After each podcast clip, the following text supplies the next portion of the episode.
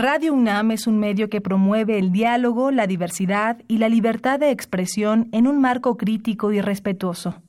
Los comentarios expresados a lo largo de su programación reflejan la opinión de quien los emite, mas no de la radiodifusora. Radio UNAM y la Facultad de Medicina presentan Las.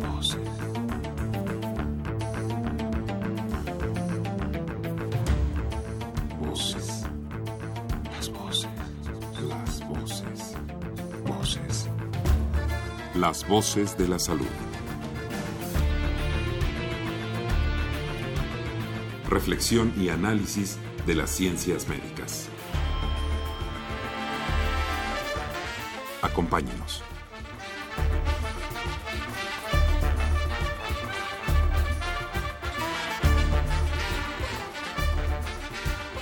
Muy buenas tardes, muy buenas tardes, estimados radioescuchas. La Facultad de Medicina de la Universidad Nacional Autónoma de México y Radio UNAM les dan la más cordial de las bienvenidas a su programa Las Voces de la Salud. Son las 12 con un minuto en el centro de la República Mexicana. Soy Alejandro Godoy el día de hoy para hablar de un tema siempre vigente, muy importante, la importancia de la lactancia en el desarrollo infantil. Para ello se encuentra con nosotros el doctor Lino Cardiel Marmolejo, quien es médico cirujano, el pediatra, neonatólogo, con una maestría en alta dirección y en educación. Su posgrado es en pediatría y en neonatología. Y también tiene un doctorado en alta dirección. Actualmente es director de educación y capacitación en salud. Doctor, es usted bienvenido. Muchas gracias por estar con nosotros. Muchas gracias a ustedes por la invitación. Como siempre, señoras y señores, vamos a invitarlos a que hagan el programa con nosotros, a que se comuniquen y nos manifiesten sus inquietudes, sus preguntas, sus dudas respecto al tema que vamos a tratar hoy. Nuestros teléfonos son el 55 36 89 89, voy a repetirlo, 55 36 89 89 con dos líneas y al LADA sin costo 01800 505 26 88. Llámenos, por favor, haga el programa con nosotros. Vamos a escuchar a continuación las entrevistas realizadas a los estudiantes de la Facultad de Medicina relacionadas con el tema de hoy. Y volvemos con ustedes.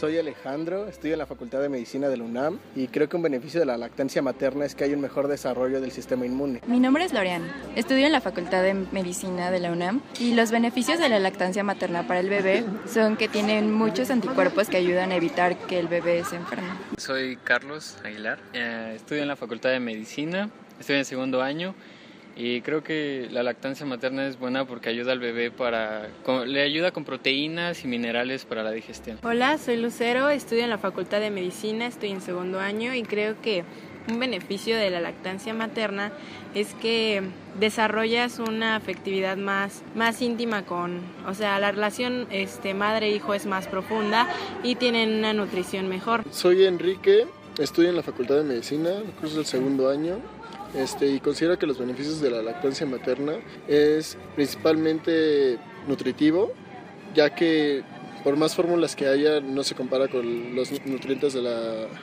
leche materna, aparte de que le da beneficios a la mamá como prevenir el cáncer de mama y de ovario.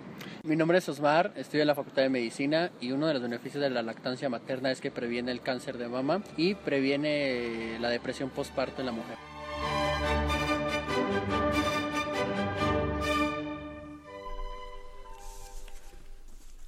En la cuna del hambre mi niño estaba, con sangre de cebolla se amamantaba, pero su sangre, escarchada de azúcar, cebolla y hambre. Este es un fragmento del poema Nanas de la Cebolla de Miguel Hernández, con el cual quisiera yo comenzar esta charla con el doctor Lino Cardiel, que nos acompaña el día de hoy. Este tema es vigente siempre novedoso, aunque es tan antiguo como la humanidad, doctor. ¿Por qué amamantar? Sin duda alguna, este, sí es un tema tan, activo como la humanidad y en la actualidad pues es un tema que afortunadamente en los últimos años ha recobrado mucho interés para que se realice este, este proceso biológico. Generalmente, si quisiéramos eh, encuadrar los beneficios de la lactancia materna hacia el recién nacido en este momento, es evidentemente yo lo abordaría con un concepto que tiene todo un proceso biopsicosocial. ¿Por qué biopsicosocial?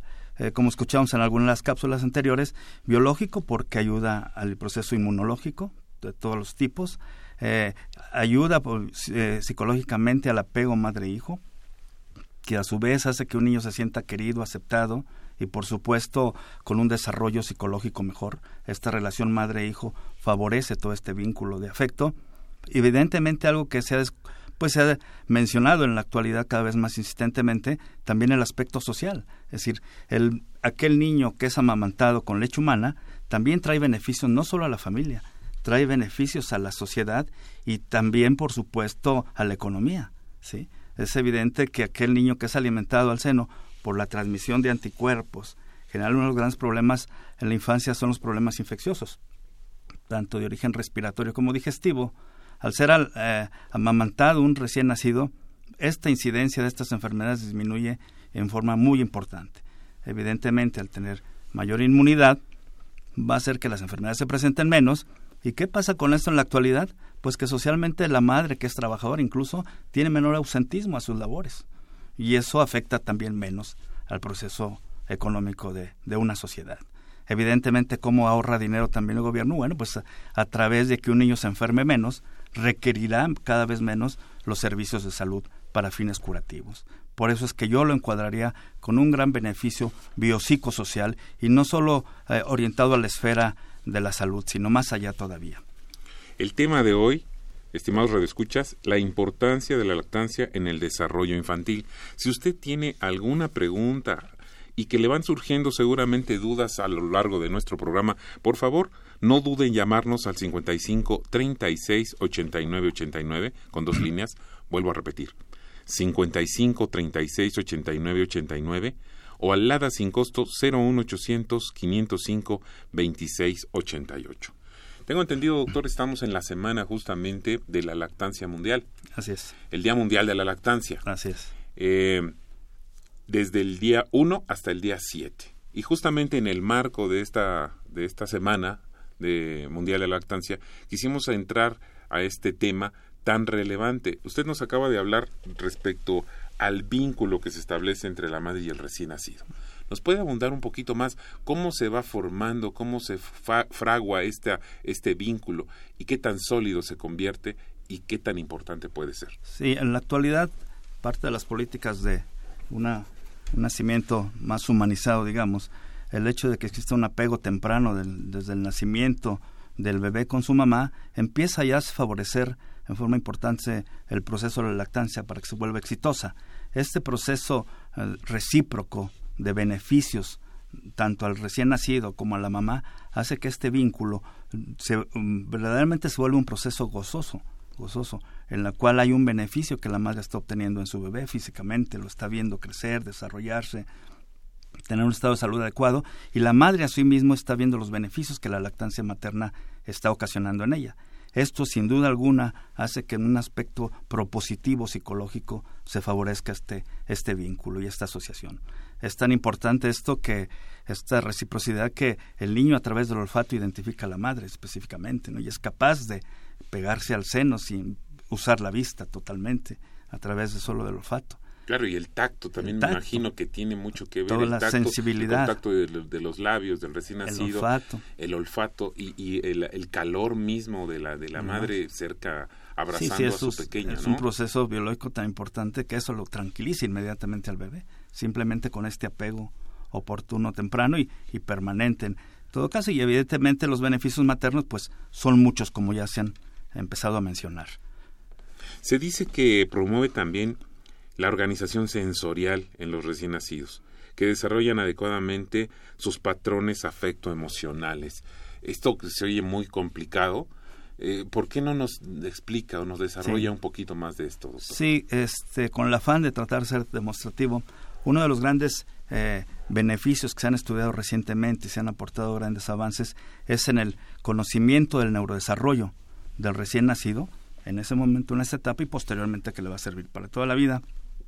A través de ser lactado, sobre todo con una lactancia exclusiva los primeros seis meses de su vida. Eh, los contenidos de la leche humana son los que también están favoreciendo que este neurodesarrollo sea mucho más positivo y, proactivo. Se sabe que los contenidos como los ácidos grasos, la pufa, la taurina, colina, hierro, una serie de elementos eh, bioquímicos que van y ayudan a madurar el cerebro. Esto trae como consecuencia que todos los procesos sensoriales o neurosensoriales del recién nacido eh, mejoren. Eh, se habla claramente cómo mejora el proceso visual en un recién nacido, cómo mejora el proceso auditivo en el recién nacido, cómo el proceso intelectual o medido por IQ al año de edad es mayor en aquel niño que es lactado en forma exclusiva los primeros seis meses de vida al que no lo es. Entonces, todos estos datos de mayor desarrollo psiconeurológico nos hace que nos apeguemos todavía más a la, a la lactancia materna. Es muy interesante lo que nos está diciendo, porque quizás algunos pensaríamos erróneamente que la lactancia materna es puramente alimentación. Que qué bueno que sea alimentado y que qué bueno que lo alimente la mamá, que es muy bonito, que, que es este tradicional, etcétera, muchas cosas. Pero esta situación que nos dice del desarrollo cognitivo, del desarrollo intelectual, por haber sido amamantado, cambia a quien no lo ha sido. Y claro, estamos pensando en que ojalá que todas las, las, madres pudieran amamantar a sus hijos. Entiendo que va a haber ocasiones, por múltiples circunstancias que ya le voy a preguntar más tarde, que esto no es posible. Sin embargo, ojalá que esta, este programa y sus reflexiones sirvan para orientar a las futuras madres o a las madres que acaban de, de, tener a sus bebés que a, que, a estimular la, la, la actividad de, de, la lactancia materna, del amamantamiento. Sí. sin duda alguna, todas las campañas en la actualidad eh, están siendo en forma permanente. Yo creo que aunque existe una semana eh, mundial internacional de la lactancia materna, esto no debe ser un eslogan de un solo día, de una sola semana, tiene que ser un proceso educativo continuo y es así que instituciones como la nuestra, como nuestro Hospital General de México, realmente a pesar de que se considera la Semana Mundial de la Lactancia, tenemos una campaña permanente de promoción a la lactancia materna y una campaña permanente que no solo tiene el origen intrahospitalario, que ahí se refuerza mucho en las, en las mamás que tienen sus bebés en nuestra institución, sino a través de clínicas de lactancia y de seguimiento, de banco de leches que tenemos dentro de la misma institución, y esto tenemos una campaña permanente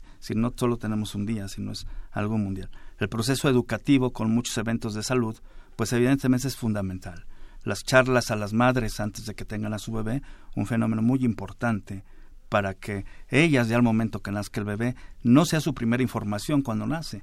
En este proceso, eh, llamémosle de shock del nacimiento, shock entre comillas del nacimiento, bueno, pues hace que a lo mejor la curva de, del olvido sea mayor en cambio, si el conocimiento se adquiere desde antes del nacimiento, sin duda alguna, al momento del nacimiento y, los primeros días y los primeros meses, va a ser un proceso exitoso la lactancia materna exclusiva. Entonces, la educación es una piedra angular en este proceso, como en muchas otras enfermedades.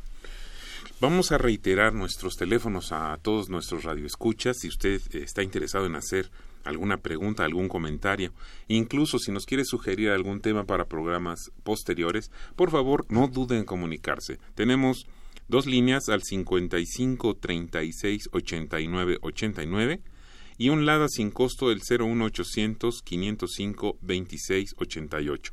Llámenos por favor, haga este programa con nosotros. Hace un rato, doctor Cardiel, usted mencionó, entre otros, un nutriente que se llama la taurina. Me, me, llama la atención el nombre porque yo lo he visto en alguna bebida energética, por ahí, eh, en alguna bebida energética que sirve para muchas cosas. Pero sí me gustaría que nos desglosara un poco los nutrientes y las eh, sustancias que contiene la leche materna, que solamente contiene la leche materna, esta combinación genuina, única, original, natural, y que tanto ayuda a los recién nacidos. ¿Nos puede ir comentando, por favor? Sí, cómo no. Los grandes beneficios de, de, la leche humana en cuanto al contenido de nutrientes es que sin duda alguna tiene los nutrientes ideales, los necesarios para el bebé. No tiene más proteínas de las que no requiere el bebé. No se produce más leche por día de la que no, no, no la requiere el bebé. Es decir, los primeros días la producción de calostro, que es menor volumen, pero son los requerimientos menores del bebé. Conforme incrementan los días de vida, los requerimientos se van aumentando. Y van cambiando. Y van cambiando. Es un, es un elemento vivo, biológicamente vivo, que no es estático, cambia de días a días, incluso hay veces en concentraciones durante el mismo día. Entonces esto hace que los contenidos que tenga, más allá de las cantidades que no tendría tanta importancia en el momento, pero el proceso es la fácil digestión de estos elementos. Por ejemplo, la cantidad de proteínas, los ácidos grasos de cadena larga, intermedia llamada PUFAS, que son los que favorecen mucho el neurodesarrollo, y una serie de vitaminas y minerales, sin olvidar la gran cantidad de anticuerpos maternos que se proporcionan al bebé. Entonces, independientemente de las cifras, evidentemente lo importante y valioso esto es la fácil digestión de estos elementos nutritivos para un bebé. Es decir, es un alimento hecho idealmente para el bebé. Incluso es tan eh, maravilloso esto y tan importante que una mamá que tiene un bebé prematuro produce una leche especial para ese bebé prematuro. Qué interesante. Sí, si el bebé es de término, la leche producida por su mamá tiene otras características. Pero si no es, el organismo de la madre crea crea lo el producto ideal para, para, este. Mire qué interesante. Hay elementos que se pueden hacer cuando la mamá tiene un bebé prematuro y su leche prematuro se puede enriquecer con algunos elementos en forma externa, pero como principio fundamental, cada una produce el, el alimento ideal para ese bebé. Entonces, no puede haber, aunque hay parámetros de referencia en cantidades, pero puede variar de acuerdo a la edad gestacional de cada, de cada recién nacido. Esto lo es lo que lo hace ser un producto vivo, cambiante, biológico, pero cambiante en relación a las necesidades de quien va a recibir el beneficio directo, que es el recién nacido. Me parece sumamente interesante y aleccionador lo que nos está comentando. Ahora, eh, yo quería preguntarle eh, específicamente sobre la taurina, ¿cómo, nos, ¿cómo nos ayuda? O sea, alguna otra sustancia que le parezca importante de destacar. Sí, evidentemente la taurina se ha mencionado y yo lo incluiría como dentro de una serie de sustancias, como les comentábamos, de los ácidos grasos. La taurina implicada es un aminoácido que generalmente la leche humana lo, lo, lo contiene. Generalmente la taurina es un aminoácido que a través de un proceso eh, biológico se produce también en el hígado. Hay que considerar que el hígado del recién nacido se nace con un hígado entre comillas inmaduro que va a madurar como a la primera, segunda semana de vida. Entonces la producción de taurina endógena es menor, pero la leche humana es tan sabia y tan valioso este proceso que ya se la aporta. Y es la taurina es uno de los grandes elementos que se ha considerado a través de los ácidos grasos, como consideramos de la colina, del mismo hierro, y los ácidos araquidónicos, una serie de sustancias, ácidos grasos, todos van a favorecer el neurodesarrollo del bebé. E, es evidente que aunque a una leche eh, fórmula, llamémoslo artificial, se integrará la taurina, no es el mismo la disponibilidad biológica para el recién nacido como la que viene en forma endógena producida por su la leche materna. Por supuesto entiendo que una fórmula, sin menospreciar de ninguna manera a, las, a las fórmulas que tanto ayudan finalmente, eh, en muchísimos casos, como ya comentábamos, quizás por alguna circunstancia muy específica que ahorita quizás nos comente, no puede una madre amamantar a su hijo, aunque lo desee, aunque lo quiera, resulta que por alguna circunstancia no lo puede hacer. Pero ahí está la fórmula, ¿no? Ahora, eh, esta fórmula nunca va a ser igual a una, a una a una leche materna, a una leche natural, nunca por más fórmulas que llegue a tener, no, no, lo, no va a sustituir, bueno, puede sustituirla, pero no la va a igualar. Exactamente. Sí, sí, nunca va a ser igual. Ojalá y se pudiera. Sí, ojalá, claro. Pero, pero pues es la síntesis de un ser vivo, ¿no? En este caso, la madre. Sí, definitivamente cuando se requiere la fórmula, por supuesto, no es un pecado, pues, pero no, claro. claro, aquí la idea es que nunca sacrifique la lactancia materna por otros conceptos cuando la madre, que es la gran mayoría de las veces, sí puede lactar. La gran mayoría. La gran mayoría de las veces. Le reiteramos a todas las personas que nos están escuchando, a todos nuestros radioescuchas, nuestros teléfonos para que si usted tiene alguna duda, algún comentario, alguna aclaración que quiera hacer, llámenos por favor al 55 36 89 89 con dos líneas o al LADA sin costo 01800 505 26 88. Doctor, ¿por qué una madre no amamantaría a su hijo? ¿Qué casos nos puede destacar? ¿Por qué eh, habría el problema de no querer amamantar? ¿Es una cuestión estética? ¿Es una cuestión psicológica? ¿Es una cuestión física? ¿Es un padecimiento? Coméntenos este amplio abanico de, posibilidades. Sí, efectivamente es un abanico muy amplio y yo empezaría por comentar que sin duda alguna la causa más frecuente es la falta del deseo, la voluntad de hacerlo. Probablemente en algunas ocasiones acompañado de falta de información Y de ahí es donde la educación, pero una educación que se restablezca desde el control prenatal, que se, se haga desde antes de que el niño nazca para que la madre esté muy convencida. Cierto, se puede hacer en cualquier momento, pero si se hace de antes es mucho mejor hacerla. Entonces, eh, orientar a la madre, darle a saber desde que antes de que nazca su bebé cuáles son los beneficios de la leche humana y los beneficios para la misma familia, para ella, la familia, la sociedad, de tal forma que, económico sin duda alguna, eh, tal forma que la madre esté convencida y al momento del nacimiento no exista esa posibilidad de que no lo levante. Habrá consideraciones biológicas de salud materna que probablemente impidan que se lleve a cabo este proceso biológico tan importante.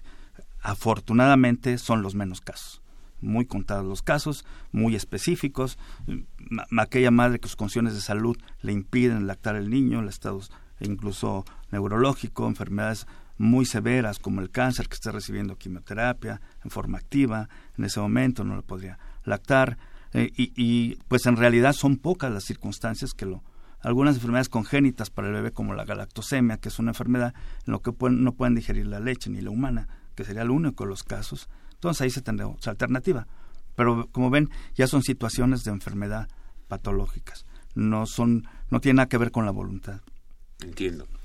Ahora, sí existen casos en donde, pues, alguna mamá, alguna señora que es joven, que, que tiene un todavía un desarrollo personal y profesional y, e íntimo también muy eh, muy importante por, por su juventud, por su por su estado físico no quisiera hacerlo definitivamente por una situación estética. ¿Hay casos en, este, en ese sentido? Pues seguramente sí los, los habrá, aunque volvemos nuevamente a la falta de información, porque en realidad dar leche humana a un bebé, lactar al seno, favorece más que la, la mujer recupera más eh, su figura, su estado biológico, psicológico, previo al embarazo. Es decir, lejos de sufrir eh, unas mamas glandulares eh, del seno más falácidas, pudiera suceder al contrario, que favorezca, que se refuerce la consistencia de la y todo, el proceso. biológico y de consumo de sustancias eh, a favor de la lactancia y la producción de leche humana va a favorecer que la madre recupere más rápido su figura eh, que, el no, que el no haber lactado. Entonces es un concepto totalmente erróneo y contrario a lo que existe en la realidad el proceso biológico hacia la madre es donde se ven una gran cantidad de beneficios, ya no solo del bebé, sino también para la madre. Les reiteramos, estamos comentando el día de hoy la importancia de la lactancia en el desarrollo infantil.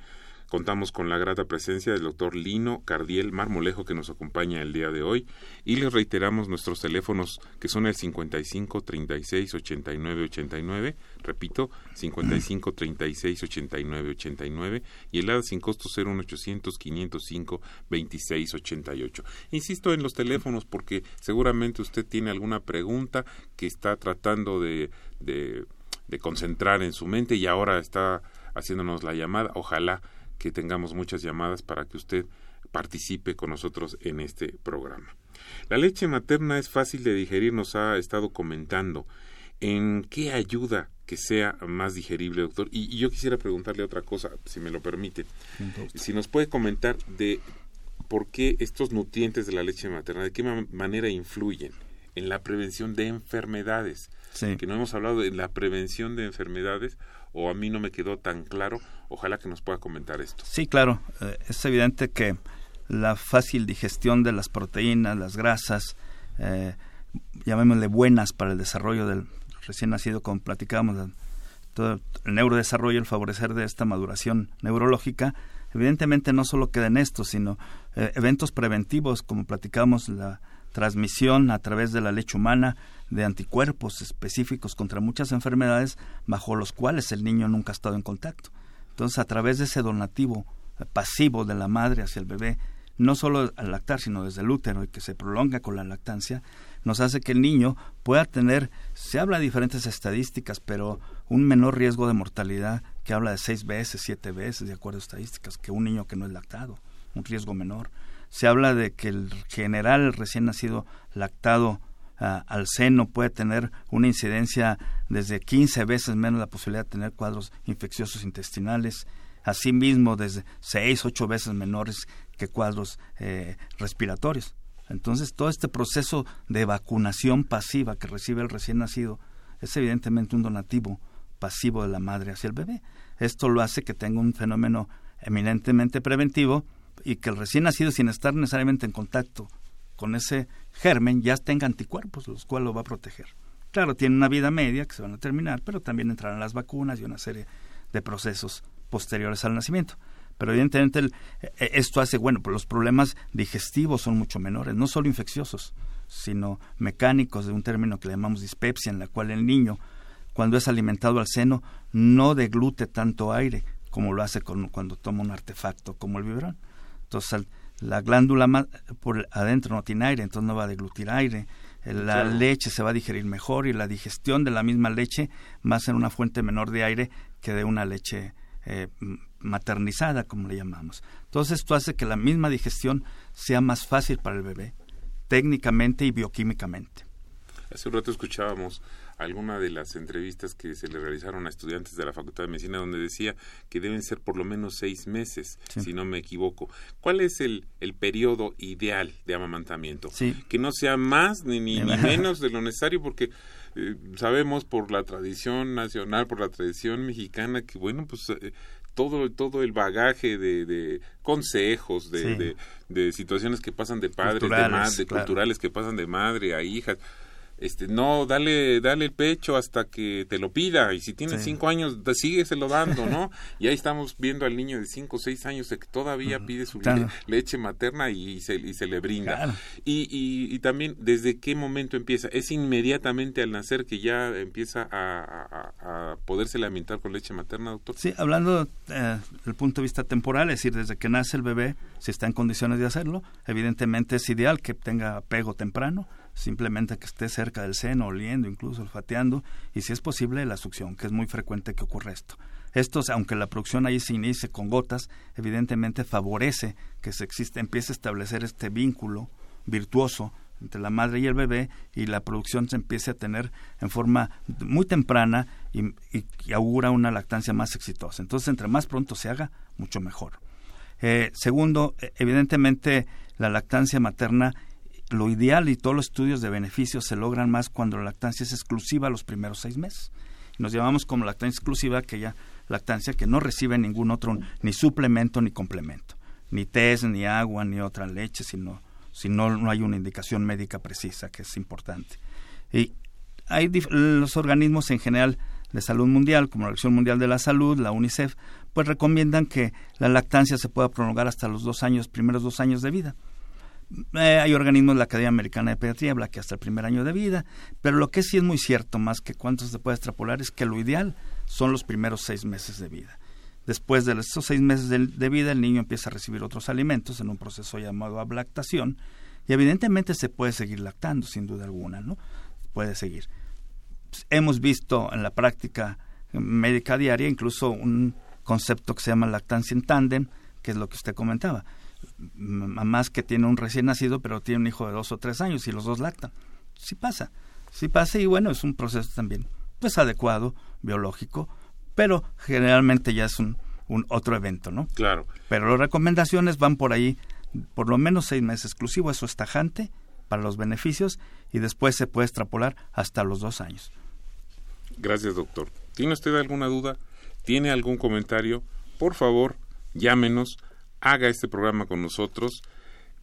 Nuestros teléfonos son el 55 36 89 89 con dos líneas y el ADA sin costo 01 800 505 26 88.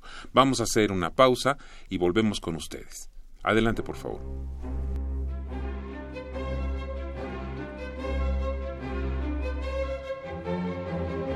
Facultad de Medicina de la Universidad Nacional Autónoma de México tiene el agrado de invitarle a la Feria del Libro de las Ciencias de la Salud, que se realizará del 18 al 20 de agosto en el Palacio de la Escuela de Medicina, Brasil y Venezuela, Centro Histórico. Tendremos conferencias, presentaciones de libros, actividades culturales y muchas cosas más. Acompáñenos.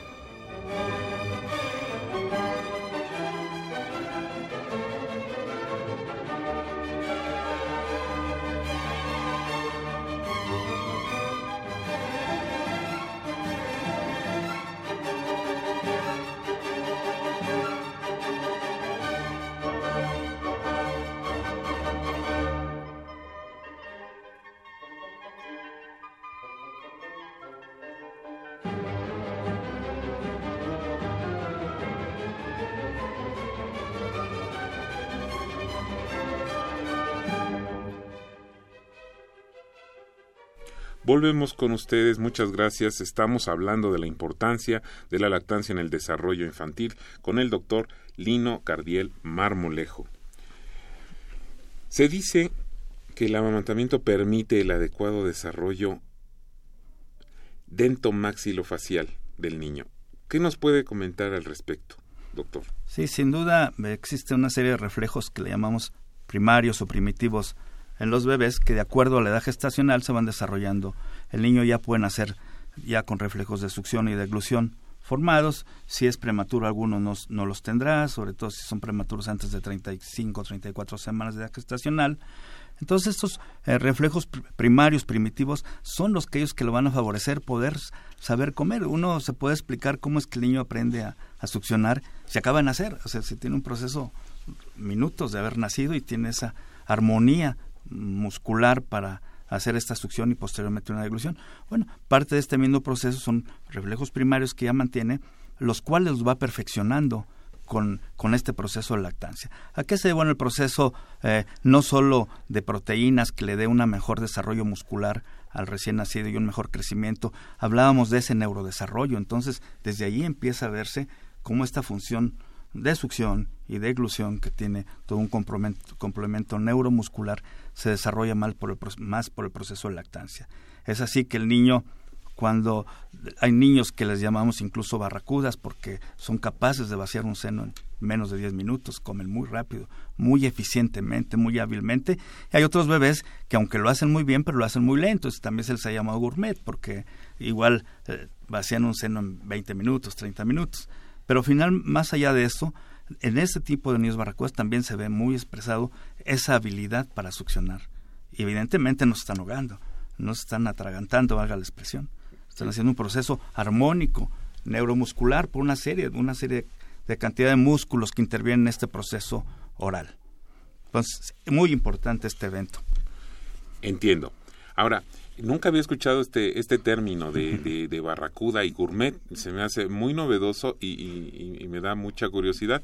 Y justamente en algunas de las preguntas ya están llegando algunas de nuestras preguntas de nuestros radioescuchas muy interesantes. Mire, les voy a reiterar nuestros teléfonos para que si usted tiene eh, algunas llamada, alguna llamada, alguna pregunta, por favor, no duden en hacerla. 55 36 89 89 con dos líneas y al 01800 505 26 88.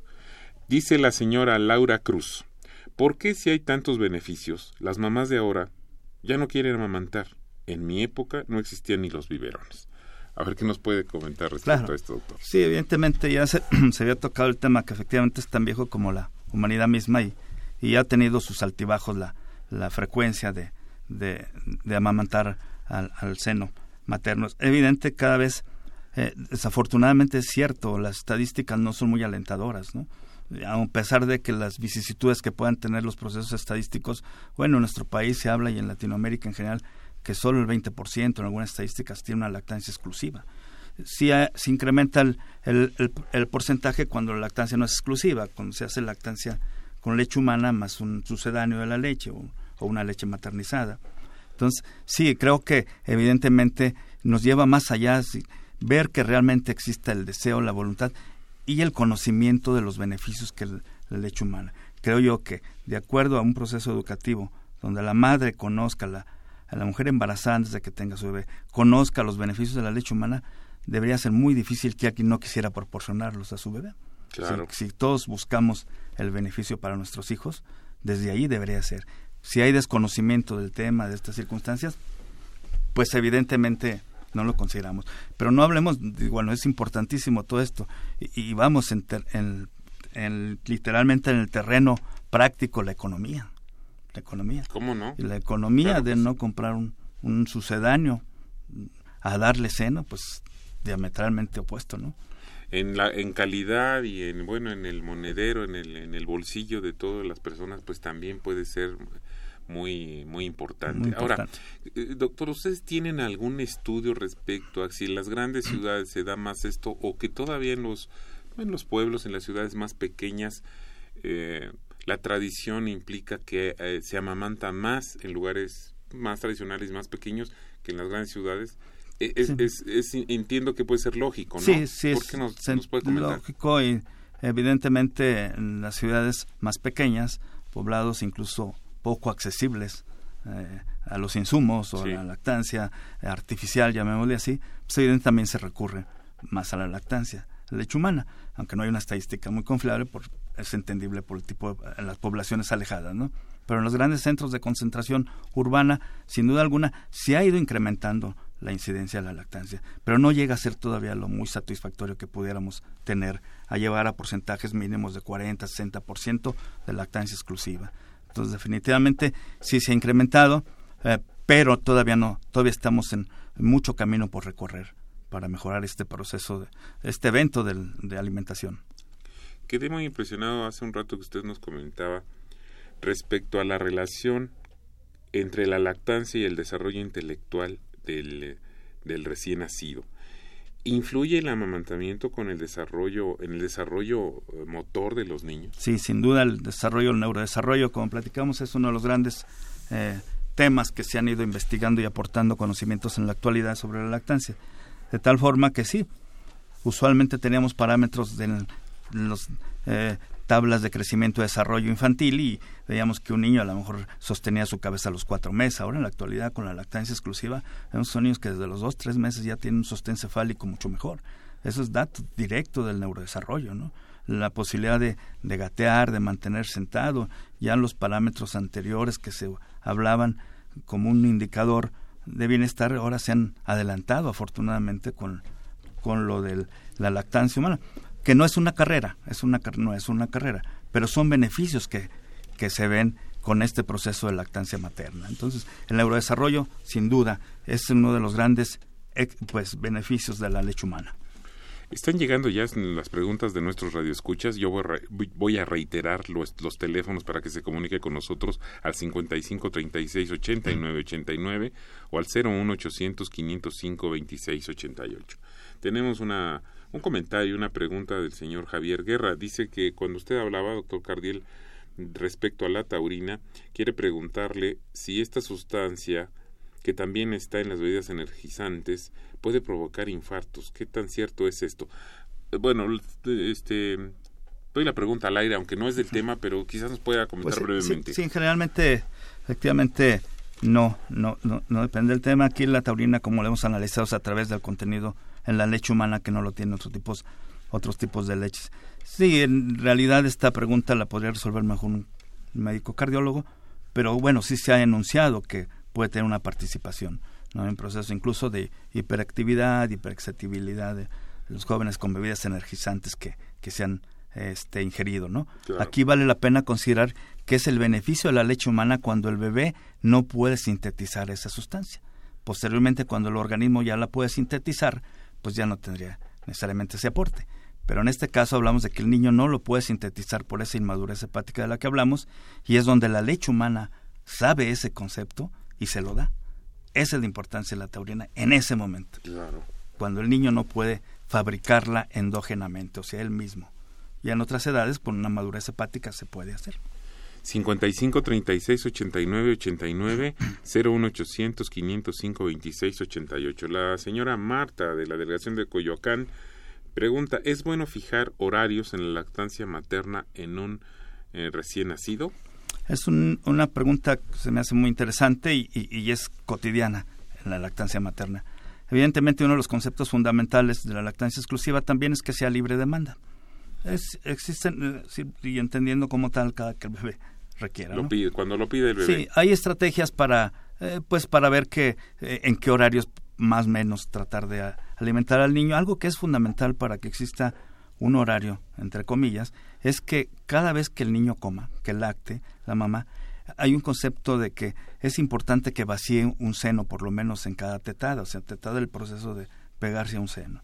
Eh, generalmente en, el contenido en la leche humana, esto es tan valioso que la glándula mamaria, la primera leche que se extrae, se le llama leche anterior, que es una leche con más contenido de agua y de azúcar y físicamente más blanquecina. Las mamás dicen que tiene una leche muy delgada y que no le sirve. Pues es porque es una succión muy corta. Si la succión se extrapola en diferentes tiempos, pero en general de 8 o 10 minutos en adelante, se extrae una leche que se llama posterior de la misma glándula. Esa leche posterior es la más rica en grasas, proteínas. Y bueno, esa leche totalmente ese vaciamiento de esa glándula es lo que hace que el niño también regule mejor sus horarios. Porque al comer exactamente está satisfecho. Sus requerimientos no solo hídricos sino calóricos y proteicos están cubiertos con la leche posterior. Entonces va a pasar un periodo en que se vacía su estómago existe el proceso de digestión y vuelve a requerir otra vez. Hay niños que lactan muy seguido porque los tiempos de succión a, a una glándula son cortos y nomás está tomando leche anterior entonces ahí es importante para empezar educar también al recién nacido es que las succiones sean lo suficientemente extensas en tiempo para vaciar una glándula mamaria en forma adecuada. Esto, por ende, hará que tenga un mejor horario el bebé. Si no se llena bien, pues es que va a estar comiendo muy seguido. Qué importante lo que nos está mencionando, doctor, respecto a la educación. La educación no es un asunto solamente de ir a una escuela. La educación es justamente con todas estas informaciones que nos brinda, bueno, en este caso a través de esta entrevista de, de Radio UNAM, y la Facultad de Medicina, pero evidentemente debe haber otros muchos medios para poder enterarse previo a que van a, tener un bebé de si les interesa. ¿Hay algún lugar o, el hospital general tiene algún módulo, alguna situación en donde puedan acudir si requieren información a que se acerquen al hospital y sobre todo en esta semana de lactancia? Sí, general, en, en realidad pues el proceso educativo Mm, no debe ser privativo de una institución hospitalaria, sino debe ser desde el mismo consultorio, por alejado que esté de la ciudad. La información del médico, del personal de salud que se dedica a trabajo social, enfermería, todo el personal que participa en la atención de un paciente, más en este momento del nacimiento, es el primero que debe tener la información de las bondades de la leche humana. Si como médico o como enfermera o como personal de trabajo social no tenemos la información, no la vamos a poder promover. Todo es importante que esa educación empiece desde quien lo va a proporcionar, ¿no? Desafortunadamente, cada vez menos también hay conceptos, algunas veces lo hemos sabido de médicos que dicen que la lactancia no es lo mejor y que o quítale ya el seno a tu bebé, es decir, te va a hacer daño, cuando pues habla de desconocimiento totalmente el médico, en, alguien que no se le debía permitir que tuviera ese tipo o esa falta de conocimientos. La información ahora está al alcance de la mano, el internet a través de diferentes páginas de muy accesibles pueden tener información médica pero no dejar pasar la oportunidad el proceso del control prenatal. El control prenatal fundamental para que todos estos programas se lleven exitosamente. ¿Sí? Y, claro, en ese proceso de control prenatal no es solo que le lleguen y le tomen la presión a la mamá, que la midan, la pesan, sino que también se dé información sobre muchos conceptos, uno de ellos la lactancia. Saben en la actualidad que es tan importante esto que la lactancia es uno de los primeros mecanismos para disminuir la posibilidad de muerte materna, secundaria hemorragia uterina. Entonces, por eso, desde ahí empezar con todos estos conceptos de, información. Nuestro hospital, desde hace muchos años, de hecho fue el primer centro nacional de capacitación para la lactancia materna, tenemos todo un proceso, todo un, personal médico de, de enfermería, de trabajo social dedicado a la promoción de la lactancia materna, tanto al personal que acude a nuestro servicio de ginecobstetricia como de pediatría. Entonces, ahí tenemos una campaña permanente de información y de educación para la salud. Muy bien, muchas gracias. Bueno, pues ahí tiene usted, puede acudir no solo al Hospital General, a cualquier hospital para poder preguntar si tiene usted alguna duda específica, acuda, acuda y entérese para, para estar cierta de lo que le están informando. Le reiteramos nuestros teléfonos 55 36 89 89 con dos líneas y el 01800 505 26 88 todavía tenemos algunos minutos para contestar sus preguntas. Quiero abordar un tema que me parece trascendente, doctor, debido a que nuestro país pues ya está catalogado como de los principales en obesidad infantil. Y la obesidad infantil, yo me estoy imaginando, y corríjame si estoy diciendo una barbaridad, comienza justamente desde que empieza a alimentarse. Una buena o mala alimentación empieza desde el momento en que empieza a abrir boca el bebé y se empieza a alimentar. Con la lactancia se reduce el riesgo de malnutrición infantil y más importante, ¿Es posible utilizar la lactancia como una intervención para evitar una epidemia eh, de obesidad infantil? Sí, sin duda alguna, otro de los conceptos fundamentales y trascendentales de salud pública, la obesidad infantil en nuestro país, sin duda. Evidentemente, el primer paso para prevenirlo, llamémosle primera vacuna para prevenir la, la obesidad infantil, es la lactancia materna.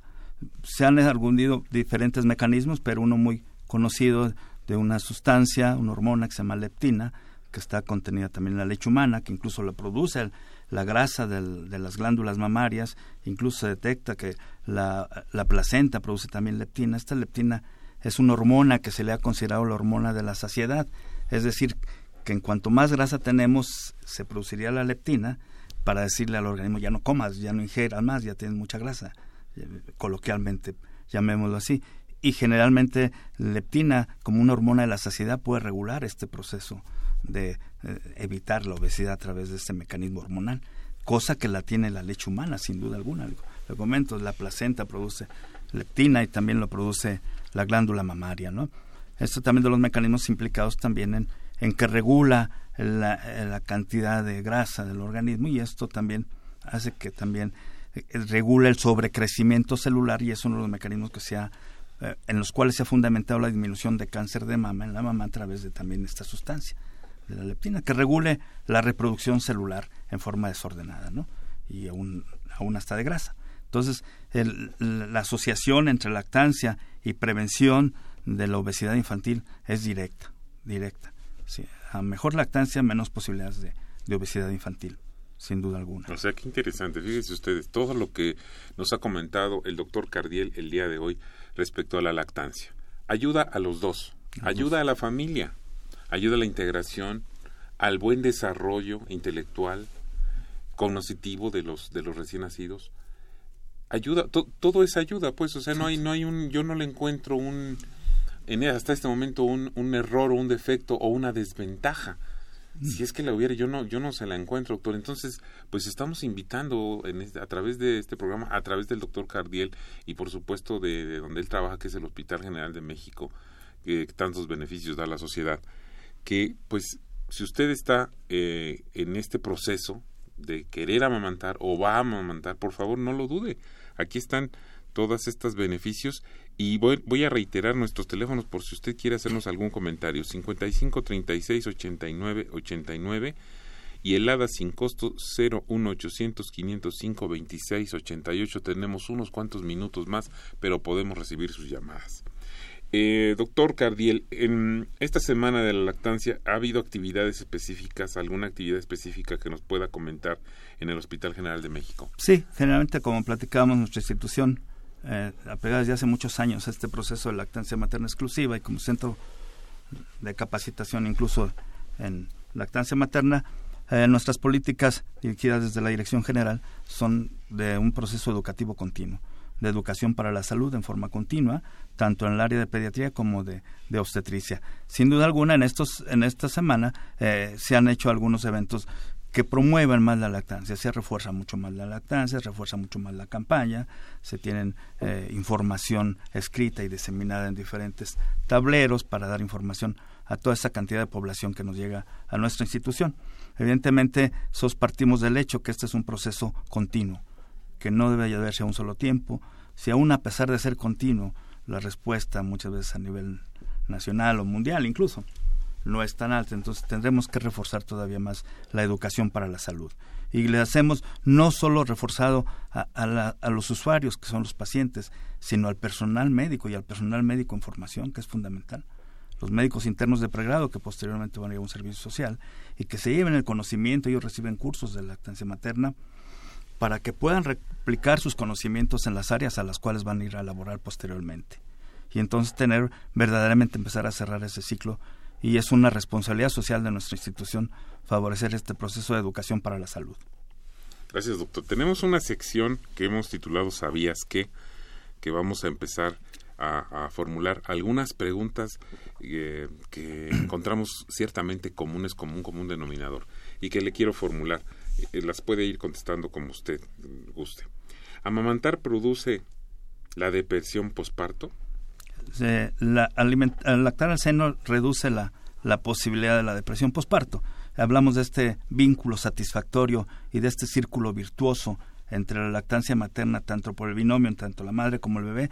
Esto hace que el, el proceso de, eh, eh, psicológico materno disminuya esta incidencia de, de depresión posparto realmente actúa como un protector, no solo otros elementos. Como usted bien comentaba, eh, pues no se le ha encontrado todavía un, un defecto, un, algo en contra de la lactancia materna. todos, Totalmente, todos son positivos y como les decía, no solo en el proceso psicológico la depresión, sino en la hemorragia posparto, en algo tan importante como causa de muerte materna a nivel pues mundial.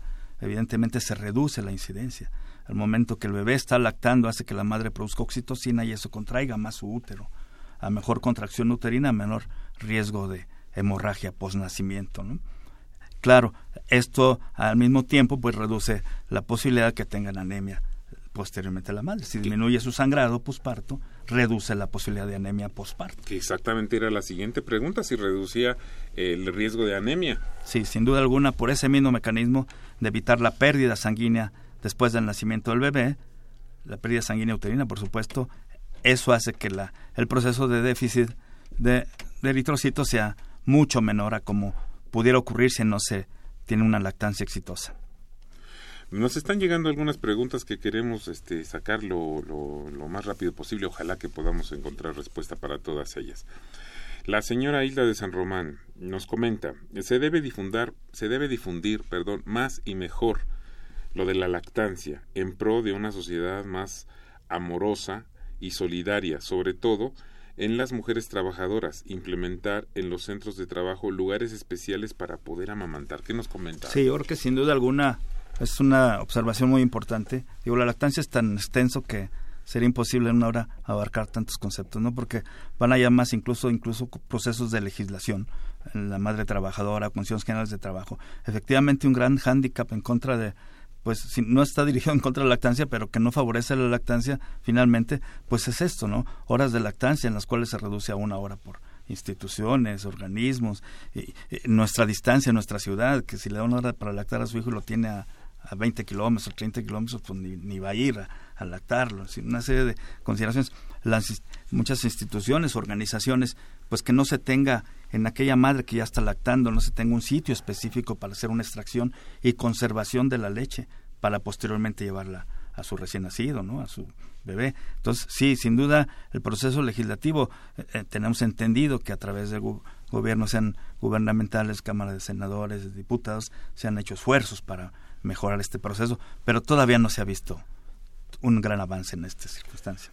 Eh, Adriana Ramírez pregunta, doctor, ¿cómo percibe el doctor Cardiel desde su punto de vista médico la eh, percepción social de que se hace de las mamás que amamantan en público?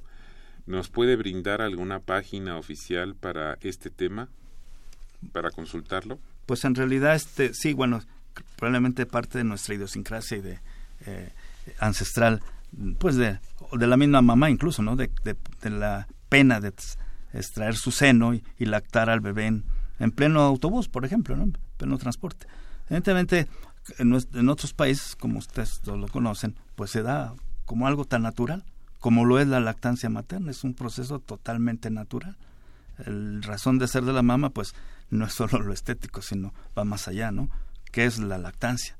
Entonces, en realidad es una parte. Es un medio de alimentación, ¿no? Sin embargo, bueno, pues sí, eh, creo entender el sentido de la pregunta de que, pues, muchas personas pueden sentirse ofendidas o se, sienten molestas de que de pronto, pues, este la mamá no se va en el metro o va en el, un transporte cualquiera y empieza a se como, siente, sí como si y, qué natural no mucha gente lo va a ver como algo algo fabuloso algo algo extraordinariamente bello y alguien puede sentir ahí pues desde un poco de morbo hasta hasta unas, un sentido de mal gusto no aquí es la educación es la educación educar y entender que esto es, que es un proceso biológico natural. Biológico natural eh, Verónica Cervantes, ¿qué tan recomendable es la lactancia materna en niños mayores después de los dos años?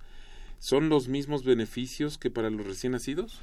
Con la lactancia tardía, que es este concepto de alimentar al bebé con seno después de un año de edad del bebé, pues ahí antes pues se conocía o, se sabía o se mencionaba que no no había un beneficio. Sabe que sí también sigue existiendo beneficios, ¿no? La realidad es que la decisión es muy personal la lactancia jamás va a dañar a un organismo. Eh, si alguien quisiera pensar es que va a tener dependencia de la mamá, una serie de conceptos, también se puede ver todo lo contrario. Estudios que hablan de que existe mayor seguridad en aquel eh, bebé alimentado al seno que el no alimentado al seno. Entonces, evidentemente no traería ninguna consecuencia. Más bien ya es una decisión personal. Cada vez es menos esto, ¿no? Sin duda, pero todavía seguimos viendo, sí, mamás que, que pueden alimentar tanto a un recién nacido, o lactante menor le llamamos, o incluso a un niño, un paciente pediátrico de dos o tres años. Lo que le platicaba, esta alimentación llamada en tándem, ¿no? Donde se hace así. Incluso en algunos diarios internacionales ha, ha salido como lactancia acrobática. ¿Por qué lactancia acrobática? Pues porque a lo mejor la mamá está al regazo con su bebé en una posición de, de lactancia y el otro bebé tomando el otro seno parado. Sí. Ni siquiera acostado, sentado. New York Times, por ejemplo, sacó esa, esa portada de lactancia acrobática. Doctor, tenemos un par de preguntas todavía y solo dos minutos. Ojalá que pudiéramos contestarlas. Eh, dentro del, ¿sabías que eh, la lactancia reduce el riesgo de anemia? Ya nos lo contestó. ¿Previene el cáncer de mama y de ovario? ¿Previene osteoporosis? Después menopausia? Sí, sin duda alguna sí. Ya mencionamos algo acerca del papel también de la leptina en el cáncer de mama. Evidentemente, en el proceso osteoporótico y hormonal en general, les comentaba que para tratar de englobar todo, que la lactancia materna, los beneficios maternos, que cada vez se conocen más, evidentemente no, es la disminución de este tipo de patologías y todo porque llegue a un proceso hormonal normal previo al embarazo. O sea, regula que la madre vuelva, regrese más rápido a todo esto, este proceso y lejos de pensar que va a aumentar de peso, al contrario, hasta bajan de peso. Se bajan de peso por la lactancia. ¿no? Hay toda una serie de teorías ahí por, por qué ocurre. Pero sin duda alguna, por no encasillarlo en un solo rubro, regresa a todo su estado homeostático anterior al, al nacimiento. Pues doctor, estamos por irnos. Le agradezco muchísimo mi felicitación y la gratitud de este programa al doctor Nino Cardiel Mm, Marmolejo que nos acompañó esta tarde con un tema tan interesante, ya vieron ustedes, tan vigente y tan antiguo como el hombre mismo. Señoras y señores, muchas gracias por habernos acompañado. Esta fue una coproducción de la Facultad de Medicina y de Radio UNAM a nombre del doctor Germán Fajardo Dolci, director de la Facultad de Medicina, y de quienes hacemos posible este programa en la producción y realización, la licenciada Leonora González Cueto Bencomo y la licenciada Erika Alamilla Santos. En los controles técnicos, Socorro Montes y en el micrófono, Alejandro Godoy. Muy buenas tardes. Radio UNAM y la Facultad de Medicina presentaron